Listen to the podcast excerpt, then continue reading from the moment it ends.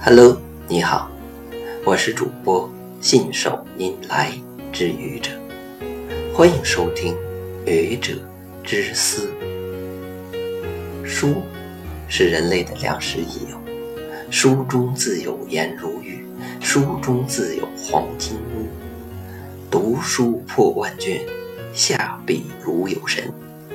这些诗句无不提示着书的不可或缺。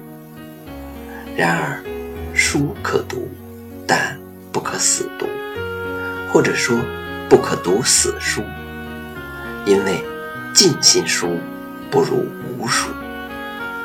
还记得在若干年前，有一个让人不可理解的事情被人广为议论：一个女硕士研究生被一个大字不识的农村妇女所骗，卖到偏远地区。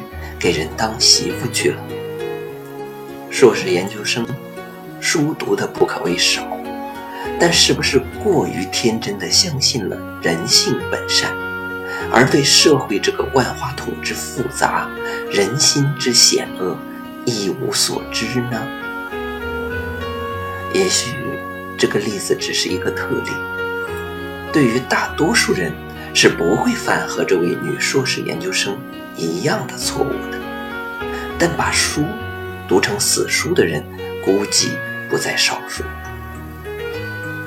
如今现代企业制度改革风起云涌，现代化的管理理念席卷了所有看起来像那么回事的企业，不管这个企业是国企还是私企，越来越多的管理者们从德鲁克、大前研一。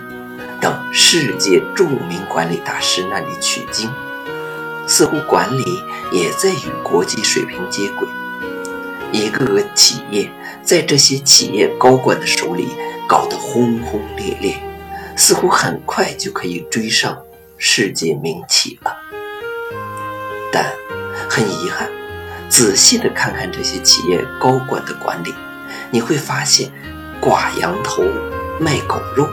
是这些人的普遍做法，常常是打着德鲁克的旗号反德鲁克，说的和做的完全脱节，一边说着以人为本，一边实际上以钱为本；一边说着知识工作最大的意义来自于成就感，应当发挥其主体性；一边实际上不断的给知识员工上紧枷锁。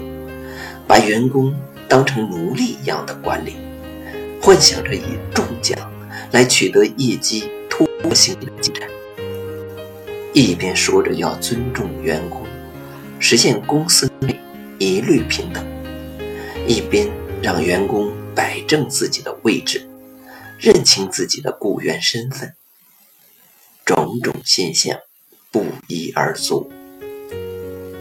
也许这些人。读了很多的书，但读的再多，能够说出再多的理论或者美丽的说法，有用吗？实际上，管理并不复杂，现代管理学也并没有提出什么多高级的新思想。大部分的管理学思想，我们都可以从两千多年前的诸子百家那里寻找到。类似的表达，同样，对于我们现代人，在学习和掌握了基本的管理学思想后，只要认真的去思考，一切的管理便迎刃而解了。读一万本管理方面的书，不如认真的读透一本书。其他方面的书籍，莫不如此。所以。书其实不用读太多。